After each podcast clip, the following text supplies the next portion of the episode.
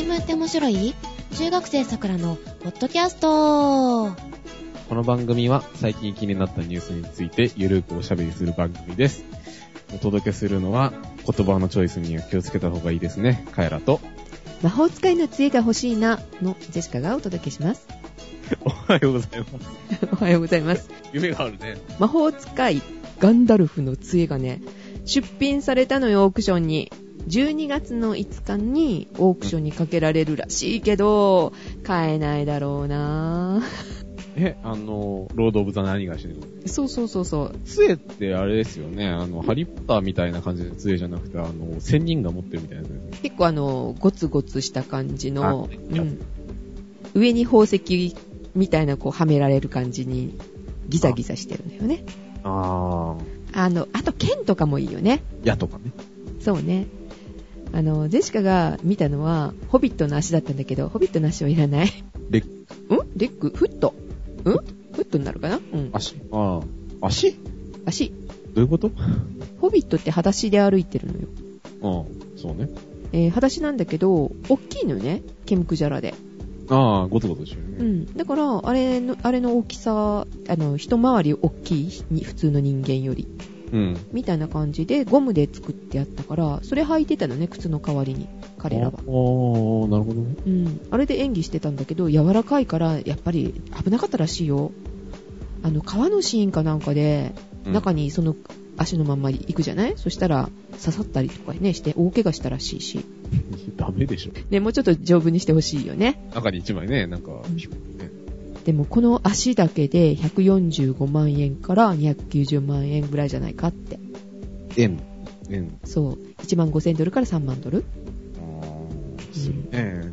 ちょっと買えないね。ガンダルフの杖になったらいくらになるのか。1000万ぐらいになるかもよ。うん、うん、でしょうね。ねえ。はい。で、何？カエラ君のは何か不満が？もうね、不満ありまくりですよ。はい。あの、言葉の使い方ね。うん。あ、ジェシカ、ジェシカ、ジェシカいや、デシカさんは大丈夫だけど、うん。あの、まあ最近ね、あの、ツイッターとかで、あのちょくちょくね、あの、皆さん、まあ、大体、まあ、ツイッター使ってれば3日ぐらい見かけるかなっていう言葉なんですけど、うん。売国度って言葉あるんじゃないですか？国を売るやからですね。はい。あの、いや、まあ、わかるんですよ。やつはね、あの、日本を売ってるとか。あ愛国心がないよっていうのをね。ね、だと。うん。そういうふうに、まあ、思うのわかるんですけど、売国度って呼ばれてる人たちに対して親しみを覚えてるわけじゃなくて、言葉の使い方に関しての話なんです。そもそもね、国益ってなんだよって話で、うん。うん。国の利益ってね、あの、個人単位で見たらね、全然違うわけですよ。いろんなその立場とか心情の人がいてね。お金だけではないということだよね。はい。わけだしう、ん。それこそなんか一つの言葉に関しては全然分かれるわけで、うん。それに対してですね、あの、借子定規にですね、うん売国度って言葉を使うのはですね、あの、てめえのね、あの、頭が止まってんだよって話で、そういう言葉使う人とはちょっと長くなれないなって思ったんですね、最近。なるほどね。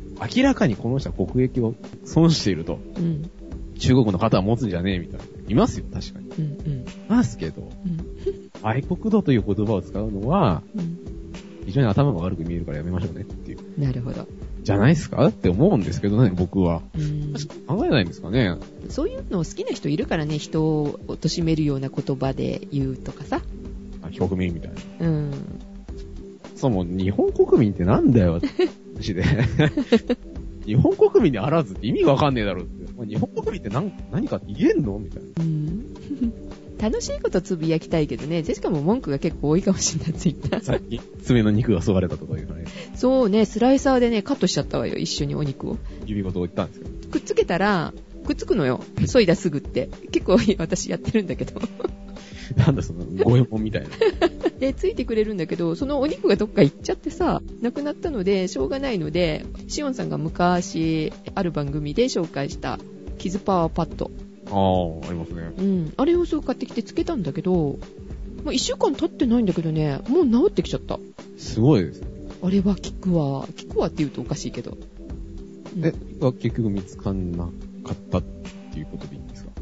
そぎ落としたやつが。えっと、多分サラダの中に入って食べちゃった？やべえ。はい。なかなか、あの、恐ろしい枕でしたね。うん。わかったですね。久しぶりにね、えー配信しますけれども、はい。はい、お待たせいたしました。そうですね。今回もなんだかんだ1ヶ月ぐらいあげましたからね。えー、まあちょっといろいろね、事情がありまして、この8月、9月と、あの、ジェシカの都合だったんですけど、ね、あ明かせていただきまして、はい。で、まあ今日からは、しっかり配信していこうと思ってますので、よろしくお願いします。カイラくん。追い打ちをかけましたね。はい。ウーテクもこの後、あの、収録予定です。今週ね。はい。ということで、今日はですね、はい。アメリカのお話です。ほい、アメリカ？アメリカの話。あの、売国度は関係ないです。あ、そうなの？はい。うん。のですね、うん。10月1日からですね、あの、アメリカ政府のですね、一部機関が閉鎖されてます。なんかニュースでやってたやってた。やってたでしょ？うん。あの、まあ、さすがにですね、あの、警察だとか、うん。軍だとか、うん。あと、公的な病院とか、うん。あと、航空管制とか、うん。まあ、そういったですね、あの、なんていうの、通常営業してないと、あの、人が死んじゃうような部署は。通常営業してるらしいんですけどう、ん。あの、閉鎖されている機関としてはですね、はい。えー、ヨセミテ国立公園とか、まあ、そういったあの、自然国立公園、うん。うん。全米各地の公園と、あと、ワシントンのスミソニアン博物館、あ、博物館も？うん。うん。あと、じえーニューヨークの自由の女神像。あー、なるほど。まあそういったところがですね、うん。閉鎖になっているまああと政府職人が、えー数十万人ぐらい自宅待機と。給料は払われないってこと？それ。いや、なんか払われるらしいですよ。あ、いい？お休みじゃないじゃん。羨ましいですね。うん。あとですね、NASA。えー、NASA も大丈夫なの？NASA もですね、あの、さすがにあの、管制センターですね。うん。そこあの、宇宙ステーションと、あの、やり取りしなきゃいけなくて、うん。危ないよね。あそこ止めちゃうと、あの、また、人が死ぬので、そこら辺は、あの、活かしてあると。あとですね、退役軍人だとかになんかその行政サービスをするような部門があるらしいんですけど、まあ、そこら辺に支障が出るんじゃないのかと。え、軍隊は通常営業してるのね？上営業です。はい。あれはさすがにね、あれはやらないとまずいですから。で、今、攻撃だって感じだよね。もし休んでたら。そうね、今だってなるから。ね。そうなったらダメなので、はい。ね国民の安全健康に関わる業務は削るということで、うん。なんで？でも、あれって。スト？給料上げろとか？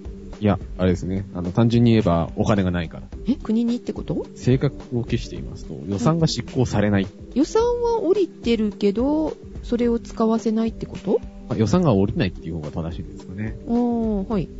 でですね、まあ、結局その予算案が議会で通らなくて、であそれが可決されないと、はいお金が降りないので、なるほど。あのそういったですね、あの自然公園とか、そういったところを閉鎖せてないと。えー？執行されないから、ダメって、そんなギリギリの仕事してるの？もうすごいアメリカっぽいなって思ったんですけどね。なんか日本だとなんか結構そのなんか何？あの特別予算みたいなの組んでこうね、とりあえず、ね。ああそうみたいな。うん。しますけど、アメリカは、あの、て徹底抗戦すると。でなんで、その予算が降りないかっていうところですよ。うん。結局その、アメリカの今、議会がですね、はい。いわゆるねじれ状態でして、あ、どっかで聞いてたことあるような言葉ですね。ねじれ国会とか言いますよね。そう、えっ、とね、上院がですね、共和党が多数派で、うん。えー下院が、えー民主党が多数派ということで、うん。ねじれてると。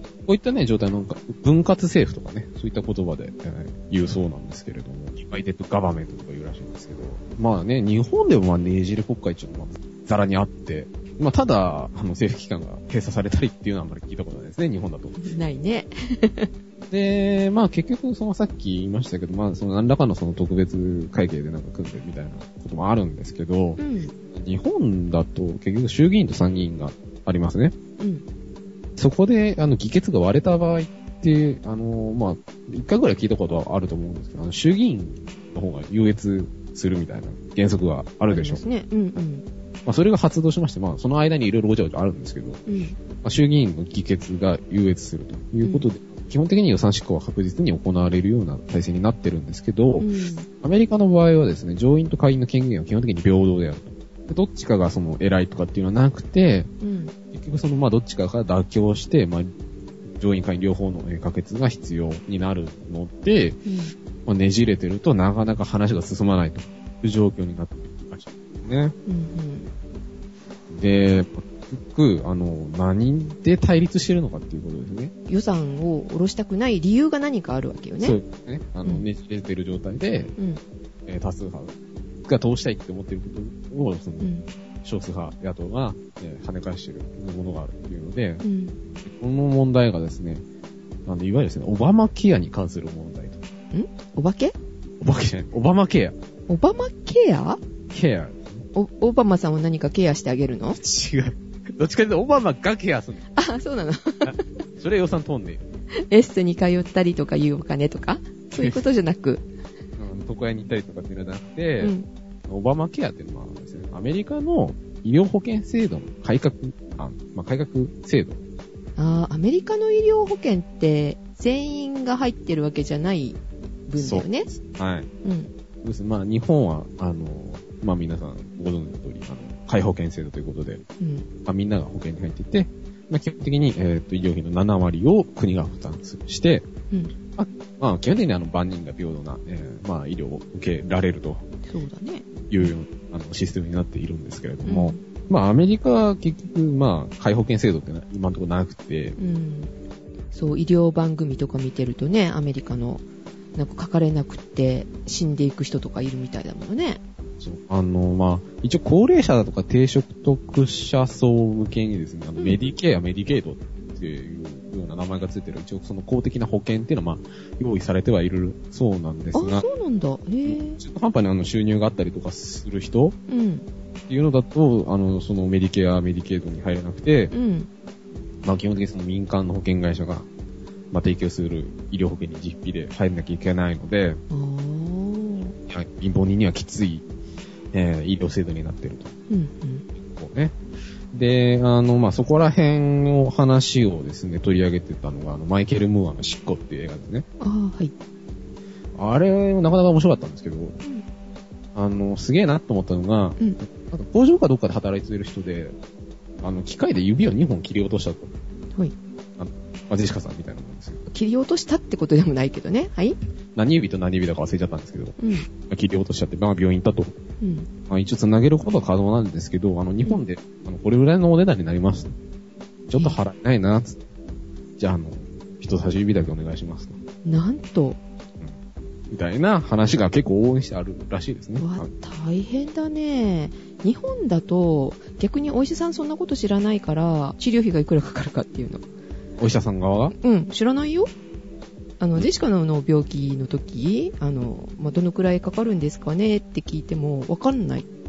ああ、看護婦さんに聞いてもわかんないから、それはジムに聞いてくださいみたいな感じだよ。回されたもの。あ、される。うん。葉っぱどうなんですかねわかんないけど、まあ、結局そのね、あの、お金がないがために、うん。助かる命が助からないとか、そういった、あのね、医療制って、まあ、その企業の中ではですね、あの、福利厚生の一環として、まあ、保険料を負担するような、えー会社もあるそうなんですが、まうん。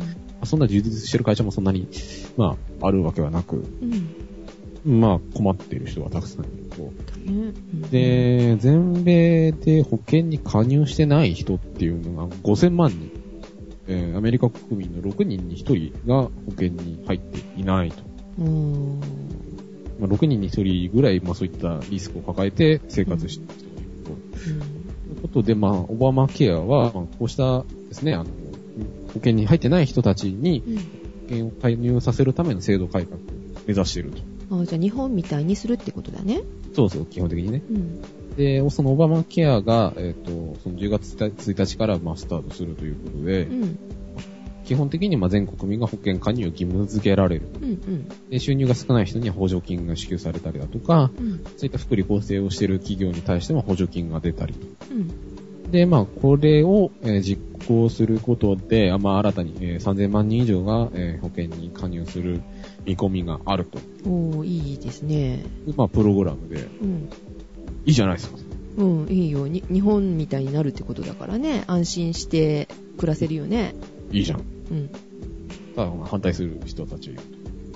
なぜ？あの、まあ、基本的にですね、まあ、反対してるっていうのは、その共和党の保守層、保守の人たちで、うん。まあ、その3000万人以上、まあ、新たに見込み、ね、保険に加入する見込みがあるっていうことで、うんまあ、医療費が増大することで、まあ、財政が圧迫されるだろうと。ああ、まあ、日本そのものですね。そのものですね。まあ、ああなるぞという、うんまあ、見込みがあって、まあ、今後10年間で、加入率が83%から95%に上昇するけれども、うんえーまあ、それに対するコストも9400億ドルに上るのではないかと。うん。日本の財政でも一番圧迫してるんだもんね、社会保障費。まあそういったですね、あの、まあ金銭的な部分でも、えーまあその懸念があって、まあ反対してる人たちもいるんですけれど、うん。もう一つがですね、そのアメリカの文化みたいなところが非常に強くて、うん。保険に加入しない自由を奪うのは良くないと。うん。あのよよくわかんないけど、加入しない自由ね。国が、あのうん、全国民に対して、あの、保険を、保険加入を義務付けるのはおかしいという人たちもいて、え、じゃあ税金を払わない自由のだか。いや、それはどうでしょう。あれ、義務、ね。あれなんですけど、結局その、アメリカの国の成り立ちみたいな部分が非常に強くてう、ん。ね、えー、まあ結局あの、西部劇みたいな時代があったわけですよ、アメリカに。はい。あの自分で、うん。何？ライフル一丁でうん。開拓して、うん。自分の畑は自分で守り、うん。なんかインディアンがね、襲来したら、その銃で撃退し、うん。なんか悪党みたいなのが来たら、リボルバーで決闘し、みたいな。そういう世界ですね。ジョン・ウェインとかね。メインみたいな、そういうやつですよ。はい。結局ね、まあ、あの、頼りになるやついないと。うん。自分のね、腕っぷしで自分の男がね、面倒見るんだと。うん。不妊にね、面倒なんか見られたくねえ。うん。あの、政府が国民になんか押し付けるんじゃねえっていう、やっぱり、ね、そういうあの、非常に、あの、保守的な考えの人っていうのは、あの、少なからず、いるそうで。うーん。アメリカまあ、これはやっぱり日本人にはわかんないですね。うん。まあ、そういったですね、まあ、いわゆる自助ですね。はい。セルフヘルプ。この精神の、えー持っている人が非常に強くて、うん。まあ、そういった保守派の政治家の発言力を無視できないような、まあ、土壌があると。うん。で、まあ、結局その、反対している人たちっていうのは、その利益のためじゃなくて、そのイデオロギーの問題ですね。信念としてこれを主張しているっていう部分があるそうで、本当かな？う。うん少なからずこういう話はあるみたいですね。日本人、まあ、日本に住んでいる人に関しては、ちょっとわかりづらいですね。やっぱり日本だと安全とかさ、うんそっちの方が優先するから、もう借金だらけになってでもやっぱり社会保障費の方を進めていこうみたいだもんね。そう、だから結局、そのなんだろうね。あの、まあ、みんなが等しく同じ医療を受けられなきゃいけないよねっていう考え方もあるし、うん。金がなくて、うん。医療を受けられない奴は、お前が悪いんだっていう考え方もあるわけよ。へじゃあ、誰がいけないのって話にはなるんですけど、本当にその人がいけないのみたいな話があってー。う、ん。結局その世の中の仕組みが悪いんだったらその人のせいじゃなくないですか？つって、じゃあ、国が見てみなきゃいけないねっていう話にもなるだろうし、いうん。うん。や、お前が悪いんだよ、みたいなね、うん。考え方もあるし、まあそういうのもイデオロギーって非常に難しい部分があるんですけど、帝国主義的。結構し。で、えーまあごちゃごちゃやってるわけなんですけど、はい。このままですね、あの予算が執行されないとどうなるかって話ですよ。え、そういうこともあり得るわけよね？そう、あのー結局、あの、病院で、あの、可決が、可決しないとうん。いけない。まあ、その予算の内容ね、そのオバマケアをなくすとか、うん。まあ、そういったね、あの、まあ、妥協はもういろいろあるかもしれないんですけど、うん。そこら辺置いといて、うん。万が一その執行されなかった場合ですね、うん。あのですね、結局その、予算が執行されないと、あの、借金できる額っていうのはやっぱりその天井が見えてくるわけですよ。うん。で、その法律で定められてて、あの、債務上限ですね。うん。自分が借金できる上限額までいっちゃうと。新たに借金できなくなる。じゃあ、今の予算って、この、さっき言ったオバマケアだけをどうするっていう話じゃなくて、全体の予算が下りないってことになるのね。抱き合わせじゃないんですかね、多分。はあ。で、まあ、債務上限、それはそうですね、公園とかが動かなくなるってことですから。そうだね。うん。で債務上限を達成。まあ、さお金返せないんだから借りられないよねって話になるわけですうん、うね。ん。で、えー財務省が新たに国債を発行できなくなるっていうのが、一応その計算、推測、予測で言うと10月の17日あたり。うん。結構ギリギリですね。うん。その中旬ぐらいになるともう、もう中旬近いですけど、ちょっと国債発行できなくなる。うん。で、そうすると、えー財務省が保有する支払、保有する支払うための現金がなくなる。え、ちょっと、ちょっと、大丈夫なの？それ。キャッシュがなくなるってことですね。ええこれがですね、11月の頭ぐらいで、そうするとですね、あの、まあ、公務員の給料が払えなくなりますね。なんと、はい。はい。そりゃそうです。払うですから。うん。ですね、そのアメリカっていうあの、まあ、まあ、ちょっとこれ、小耳に挟んでの話なんで、あの、正確な話でちょっとないかもしれないんですけど、うん。カードいっぱい使うじゃないですか、あの人たち。カード社会ですからね。いいなんか電車乗るのにカード使うみたいな。うん。まあ、結局まあ、何、カード、もう上限額いっちゃって、そんで、また新しいカード作って切ってみたいなことやってるんで、まあ基本的に借金まみれで、その給料が降りなくなると、あの、家が差し押さ、簡単に差し押さえられちゃうんで。そうすると、あの、路頭に回る人がいっぱい出てくるとかですね、うん。なんつうのかな、まあ事態も考えられると。まあそんなことしてるうちに、まあその財務省がキャッシュがなくなり、うん。でアメリカはですね、債務不履行を宣言する。はい、すいませんと。うん。お金ないです。うん。そうするとですね、誰が困るかと。まあもちろんそのアメリカ国民も困りますけど、うん。まあそのアメリカの国債を持っている人たちが困るわけですね。ああの、まあアメリカの国債を持っている人たちですね。まあ個人でもたくさんいますけどー、うん。国でですね、どっかの国がすごいいっぱい持ってますね。中国とか、日本とか、日本も持ってるんだ。アメリカ国債持ってます。そうすると、まあ甚大な被害を受けると。そうだね。困るね。紙くずになるわけですから。あ そうやから。え、それ、もしかして計算づく？いや、何？もう自爆してやるみたいな。うん、借金返さないみたいな。でも、それをやってしまうと、株価とかも落ちちゃうから、アメリカ大変だよね。アメリカ、んアメリカだけだったらまだいいんですけど、うん被害を受けるし、うん。まあ、世界ね、基軸通貨って呼ばれるものはドルですから、アメリカドルですから、うんそのアメリカドルの信用がガザ落ちになるとですね、まあ世界経済が一気に崩れると。大変だよ。1ドル10円ぐらいになっちゃうかもしれない。10円だったらいいですけど、みたいな。ね。だからですね、結局その、アメリカの国内の、まあ、議会の中での、その多数派と少数派の対立で、うん。対立なんですけど、うんよもやすると、あの、世界レベルの、あの、非常に、あの、めんどくさい、あの、経済的な、ね混乱をですね、うん導きかねない事態なんですね、実は。あー簡単にこう見てたけど、大変な事態なんですね。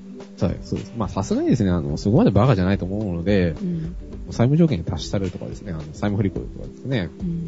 まで行くことはまあ多分ないとは思うんですけど、うん、っていうか、のんびりした国なんだなって思っちゃった、今聞いたら。いっていうかまあ、利害調整というか、意見をまとめるまでの過程をすごい重視するんでしょうね、もっと早く決めればいいし、決まらなかったら、最低、その、債務に関することは、もう決めちゃうみたいな、あの出しちゃうみたいなことね、しとけばいいのにねって思うんだけど、いや、やっぱり意見は譲れないんですよ。まあ困ったことですわ。これはやっぱりそのアメリカの文化なんでしょうね。そうだね。考えられないね、日本だとね。うん。うん。まあでもね、まあこれぐらいバチバチやってほしいっていうのはありますけど、そっか。ゆるいのは日本なのか。かもしれない。まあそういう考え方もできますけど、まあね、意外にあの、めんどくさい話だと。アメリカのそのね、医療保険の問題もあり、うん。まあ、よもや国外にも影響が及ぶと。うん。はい。というアメリカの政府が封鎖されているお話でした。はい。それで、ガテンが行きました。はい。ジェシカがね、ちょっとね、見たのは、はい。あの、アメリカの気象局、気象庁みたいなね、ところがあるんだけど、そこの天気予報の、えっと、公文書うん。天気予報をまあ書いてあるわけよね、その文章にね。はいはい。うん。で、文章の頭の文字をつなげると、please pay us って、給料を払ってっていう文章が現れるっていうのがネットに上がってたのよ。いいですね。面白いよね。で、何のことかなと思ってたんだけど、こういう状態から早く抜けたいっていう国民の怒りを代弁してたのかなっていうね。そうそう。うん、でも、その気象局の方は、いや、それはあの偶然であるっていうか、それに対しては意見は言えないと。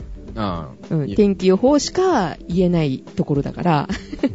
なるほどね。まあ、なかなかね、面白い感じですね。というね、お話でございました。で、次は、ネニュー。メニュー。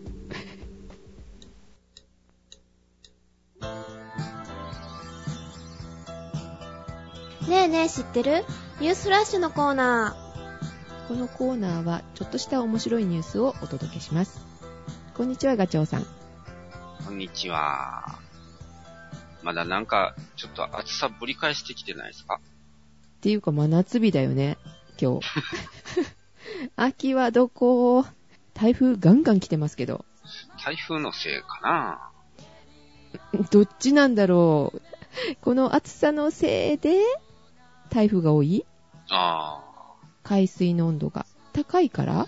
うん、うん、そうね。うん。でもそれは暑さのせいだよね。そうね。卵が先か鶏が先か的な。ねえねえ知ってる？えー、Google Earth で盗難者を発見。アメリカに住む男性が、えー自分が持ってる土地でね、うん。Google Earth で見てたんだって。はい。ジェシカもよくやるんだけど、自分家映ってるかなみたいな。うんガチョウさんしない？あ一回はするね。するよね。そしたらね、この人ね、自分の土地に不審な建物を発見しちゃったんだって。勝手に、まあ自分の土地に狩猟小屋うん。狩猟小屋を建てられたと思って、現場に急行したんだって。ほいほい。で、すると、それは小屋小屋じゃなくって、大きな SUV 車だったそうです。うん。まあ普通だったらあの、まあ車が止まってんのかなぐらいで、ね、終わりそうなもんだけど、うん。その車が、まあ、道路から離れた藪の中に駐車されていたので、怪しいと思ったので、男性は、えー警察に通報したそうです。変なもんが止まってると。うん。で、それもなんか怪しいよって。そしたらね、なんとね、盗難車だったんだって。ああ。犯人ね、これの盗難車を取った犯人は捕まってたのよ。うん。だけど、この盗難車がなかったわけ。見つからなかったわけ。あ、犯人がどこにやってるかわからなかった。そう。物的証拠がなかったっていうことで、起訴できなかったんだって、警察の方も。えー、この男性のおかげで、めでたく起訴することができたと。Google Earth、役に立つね。まあ、でも、リアルタイムで見れるわけじゃないからね。そうよね。これは盗難からだいぶ経って発見された。もしくはたまたまこうバージョンアップがされたばっかりやった。ああ、なるほどね。ねえねえ知ってる？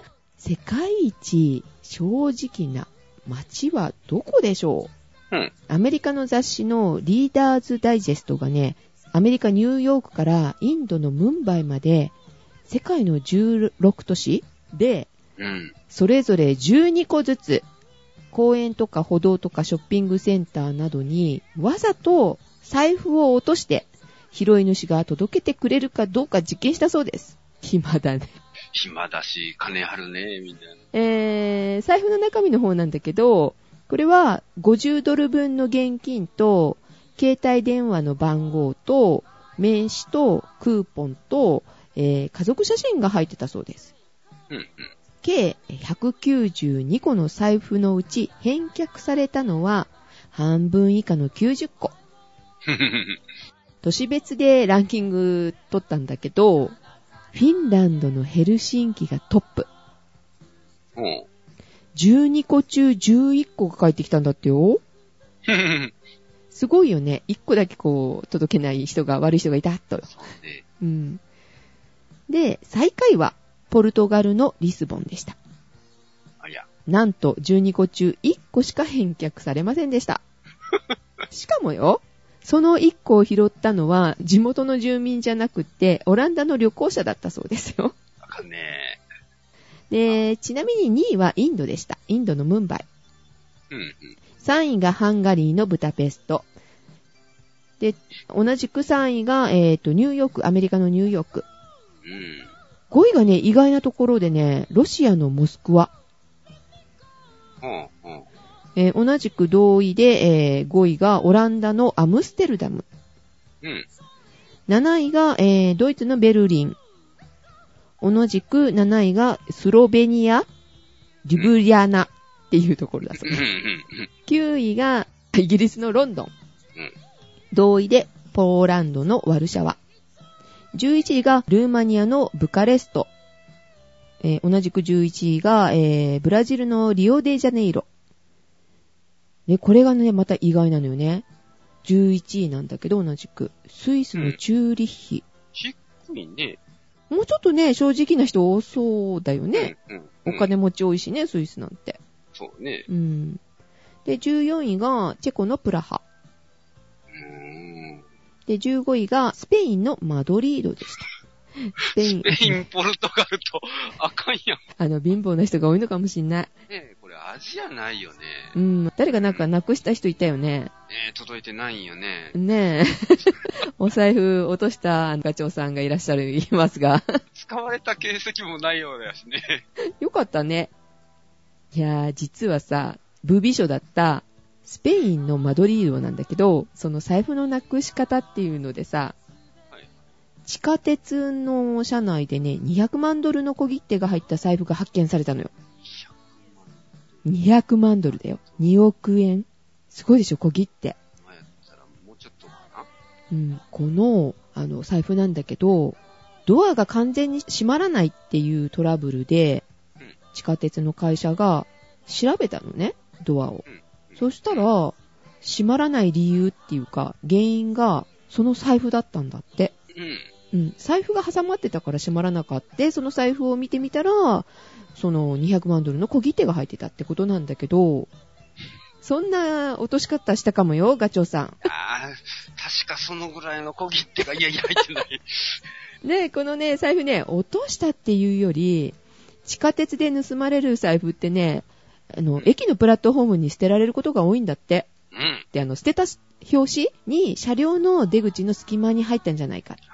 そのせいでドアが閉まらなくなったんじゃないかなっていうことみたいよ。うん。そうだよね。だって、ブービー賞だもんね。正直じゃない年だからね。中にはその小切手の他にも、あの、アメリカのカリフォルニア州の自動車免許証が入ってたんだって。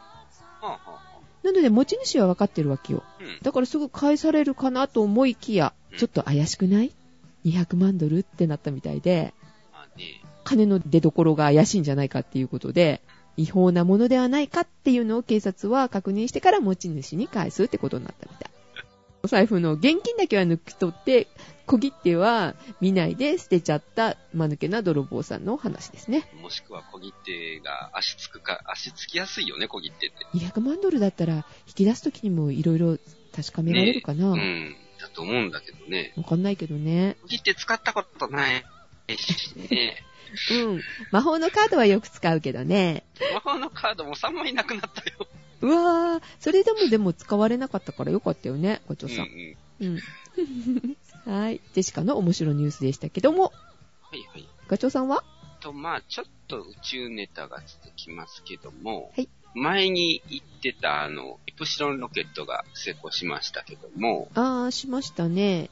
ね、で、まあ、イプシロンロケットではないんやけども、ねえねえ知ってる？三菱重工商業衛星の打ち上げの初受注とうとう、あの、打ち上げてもらう方から打ち上げてくださいいう方に移ってきましたよ。売り込めたってことですか？そうですね。カナダの方から初のお客さん。ん？カナダ？カナダの企業みたいですね。テレサット。よく衛星運用大手のテレサットから、うん。えー改良した大型ロケット H2A を使って通信放送衛星を2015年後半に打ち上げる受注。いくらで売れたんだろ受注価格はなんとう。なんと、非公開です。なんだ？どうなんだろうね。ねえ、高くで売りつけられたかしら。まあ、安くても30億とかそういう値段でしょ？ああいうのって。あの、イプシロンの前の世代のミュー5が75億で打ち上げてた。で、うんコストがかかりすぎてうん。安くしたっていう話やからね。ねえ。まあ、ジェシカのお金の話から夢のある話になったじゃない？こっちもお金絡んでるからね。ああ、そっか。いろんなもの飛ばさなからね。何を打ち上げるかな？9月の6日に、うん。まあこれアメリカの話なんですけど、うん。えー、無人月探査衛星、月探査機か、うんを飛ばすときに、打ち上げる瞬間の、うん。飛んでいく瞬間の時の写真になんか面白いもんが写ってるんです。え何何何が映ったのかな？ねえねえ知ってる？ロケットの写真のお隣に、カエルが飛んでるんです。カエル？一緒に飛んでったんかね？カエルを打ち上げたってことじゃなくって、え、横に映ってたってこと？横に写ってて、噴煙で飛んでったって感じの写真が写ってる。あの、ちょうどそのロケットの近くにいたってことかしら。多分そうだろうって言われてるのは、うん。まあ、発射台のロケットの噴射ガスで、その下が地面だと、うん。ちょっとやばいんで、うんそこに水を張ってる。池みたいにしてるけど、あー、池に住んでたカエルなの？そこに住んでたんじゃないかなという話ですね。それならあり得るかもね。で、その噴射と一緒に舞い上がっちゃったのね。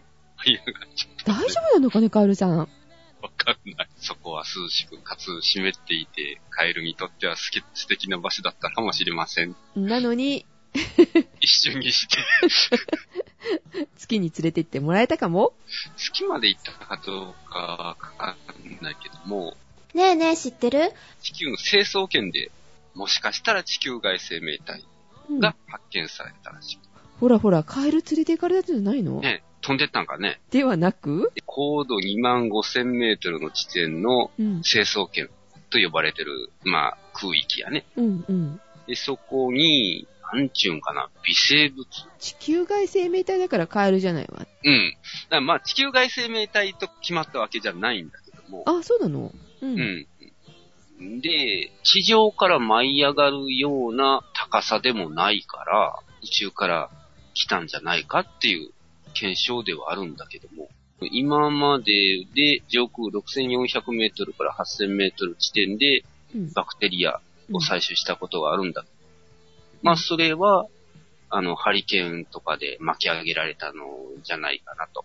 うんそういう同じような種類もいたし、みたいなんで、うん。それはそうやろういう話なんだけども、うん。今回の？は今回の清掃圏って呼ばれてるところは、対流圏の空気が上に行くような感じの場所でもないんで、うん。地上のものが巻き上げられたんじゃ、とは違うんじゃないかっていう話。水星に付着した生物が地球の生命体の祖先になったんじゃないかっていう説もあるから、うん。一概にアホな話みたいな話でもない。ああ、これが人間の元だったとか？うん、そういった可能性も絶対ないとも言えない。だけど、まだ証拠がないってことだよね。そうそうそう。どこから来たのってなるしね。もしそうだったら。夢のある宇宙の話題でした。ではまた、来週来週？うん。できるうん来週撮るよ。メニューでした。はい。はい。ということで、えー、お届けしましたのはカエラと、ジェシカでした。それでは皆さんいってらっしゃい。いってらっしゃい。また来週。週